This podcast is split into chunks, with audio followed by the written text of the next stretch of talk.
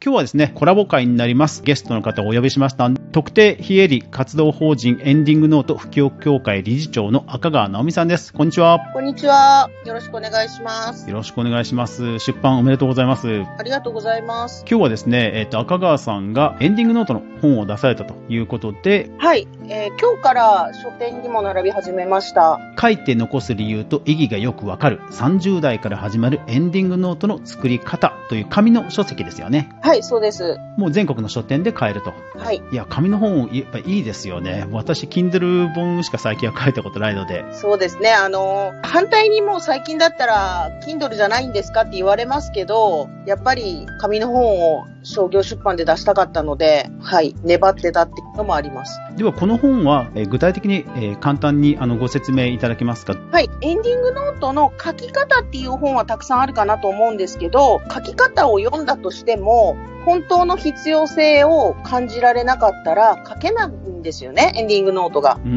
で、えー、書いて困ってしまうので、本当に自分に必要かどうかをこの本を読んでいただいて、えー、読み進めていただいたら、えー、それ私のことかもっていうところが一つでもあったら、そこから書けるんじゃないかっていうことと、よくこれまで10年エンディングノートを普及、まあ啓発してきたわけですけど、陥りがちな失敗例これするから失敗するんですよっていうような失敗例とか、あとは書いた人の体験談、書いてどうだったかっていう体験談とかを掲載させていただいた本になります。書いた方の体験談、これむちゃくちゃ貴重ですね。そうなんですよ。実は、これができたのは、スタンド FM のおかげですかね。それはどういういきさつですか？今までは、あの、私たちの協会の講師の、あの、お仕事っていうのは、えー、講師のご依頼をいただいて、例えば社協さんとか教育委員会とか、そういう、こう、主催者さんがいらっしゃって、え割と公共の団体からのご依頼ばっかりなんです。で、硬いところばっかりなんで、お伝えはできるんですけど、営業はできないっていう。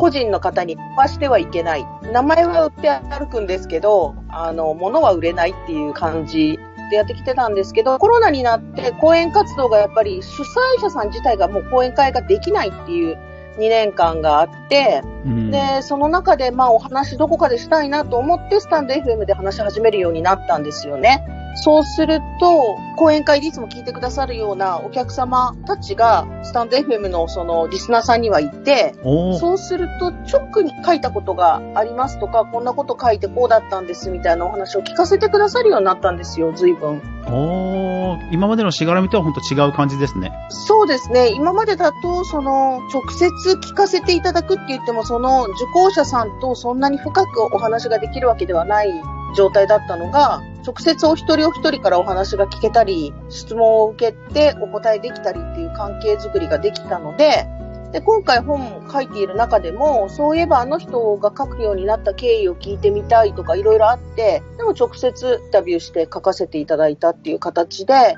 多分一番皆さん気になってるのは書いて結果どういうふうに利用されたのとか、書いたらどうなったのっていうところを知りたいんだと思うんですよね。はい。なので、その、そこが今回はスタンド FM でリスナーさんと繋がったことで反映できたっていうのがすごく嬉しい形にはなりました。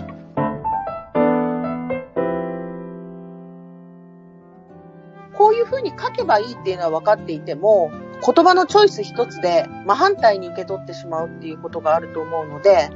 その選び方とか伝え方、はい、だから書いた内容もさることながら、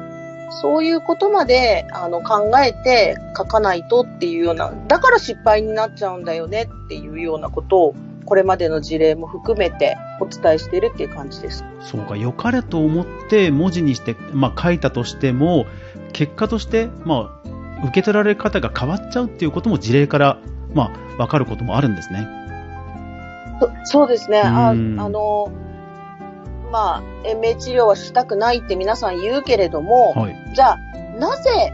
ほとんどの人が延命治療をしてしまうのかっていう、その、こチェンジしてしまう瞬間っていうのがあるんですよ。ここで失敗するからっていうのがあるんですよね。そういうのを割と具体的に書いたりはしてます。ちょっと私も興味が出てきました。ではですね、この、えー、この番組のリスナーさん、まあ、いろんなクリエイターさんがいらっしゃいますので、えー、ぜひですね、この紙の本を、まあ、書くことになった経緯というのをちょっとお聞かせいただけますか？紙の本を書く経緯は、私、最初に2013年に協会を立ち上げるにあたって、お金もない、何もないので、とにかくブログを書こうと思ってですね、ずっとブログをアップし続けていました。で最初から集客は、それと SNS だけっていう形でやってきてたんですね。はい、もうこの5年ぐらいは、主催者の人が講師を探すのに必ずネットで検索しているんですよね。自分が探したい講師をのこう検索をして。はい、だから、インターネット経由でご依頼が来ることが何でもお仕事に関しては、ほぼほぼそうなってきてたんです。うん、で、うちの協会は NPO に5年経った2017年に NPO 法人にしたんですけど、この NPO 法人って大変ではありますが、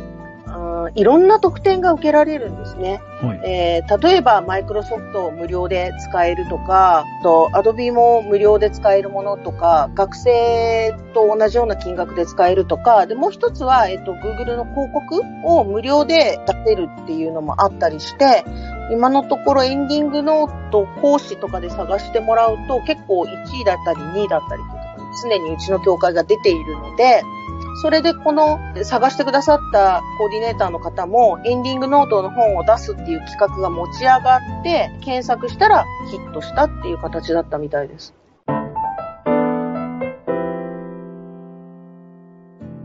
で、実際あの、キャンペーンも今やられてるじゃないですか。はい、はい。ブログの方とかにも書かれているようなキャンペーン、こちらどんなような、えー、キャンペーン展開されているか、こう教えていただけますか？と、まあ、購入していただいた方に、もう一つ何か、あの、プレゼントをというところで、えー、ご購入いただいたら、インターネットで買えば、購入者さん申し込み、注文番号みたいの出てくると思うんですけど、そういうのとか買ったよっていうレシートだったらレシートのお店の店名と日付みたいなものを入力していただいて、お申し込みフォームにお申し込みいただくと、その協賛いただいた方たちのプレゼントを抽選でプレゼントさせていただくっていう形で、よかったらプレゼントも当たるかもよっていうような感じでさせていただいています。これすごいですね。しかもこれキャンバで作られてるんですね。このあのキャンペーンページ。そうなんですよ。キャンバで作りました。いや、キャンバでこういうキャンペーンページ作ると知らなかったです。キャンバで、この前、その公式のクリエイターさん、台風におられますけど、キャンバウェブサイト作れるようになってんですよって言われて、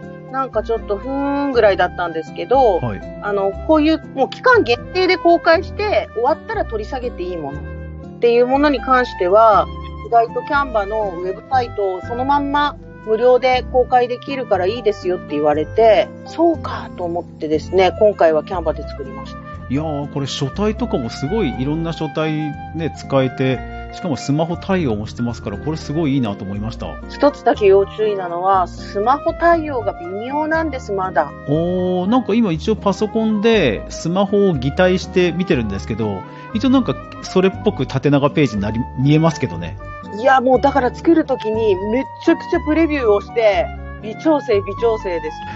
そっかそっか、ご苦労、ご苦労されてこ、このデザインになったってことですね。そうす。そっかそっか。そうなんです。すごい微調整したんです。うおー、確かにだからすごい、全然も、もうん、普通のサイトに見えますよ、これ。はい、だから最初作ったやつはちょっといまいちだったんで、これこれを作るときに、どうやったらうまく縦に並ぶかと思ってですね。おいろいろやりました。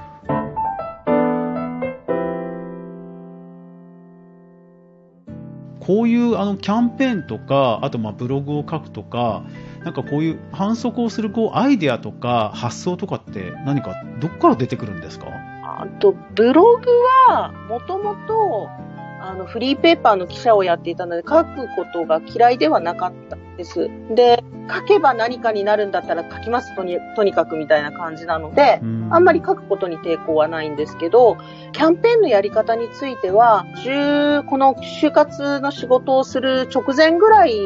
は、あの、ビジネスセミナーをずっとやって、主催者をやってたんですね。で、出版したい人のための講師招いて出版セミナーやったり、著者の卵、どんどんビジネス書を出していく人たちの応援の講座とかもずっとやっていたので、著者の人が本を売るために何をしてきたかっていうのをずっとお手伝いしていたので、やっと自分の番かなっていう感じでした。なるほど、そういう積み重ねがあったんですね。で、あと、図書館にもね、リクエストしてくださいっていうのもね、あの、素敵ですよね。あの、そうですねあ、あれをやったら買ってもらえないんじゃないのっておっしゃったんだけど、皆さん、図書館の数はすごいので、うんうんうん、はい。そんな一冊ずつよりも、あの、か、誰かが買ってもらって、皆さん読んでくださるなら、それでもありがたいと思います。戸川さんの今後の活動や夢などありましたら、ぜひお聞かせください。今回、やっと本を出させていただいて、講演活動って全国を歩くのはもちろんなんですけど、やっぱ限界もあって、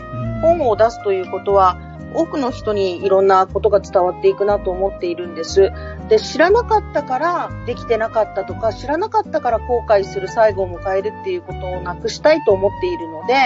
できる限りいろんな人に知っていただけるような方法を取っていきたいし、お話ももちろんですけど、また次も本を出したいと思っているので、今反則活動を頑張っているっていう感じです。と、就活が終わりの活動ではないっていうことをとにかく知っていただきたくて、生きていくために必要なことだと思っているので、年代関係なく広まっていけばいいなと思っています。はい。ありがとうございます。自分らしく生きることを考えるための最高のマインドフルネスっておっしゃってますもんね、本、著書でもね。はい。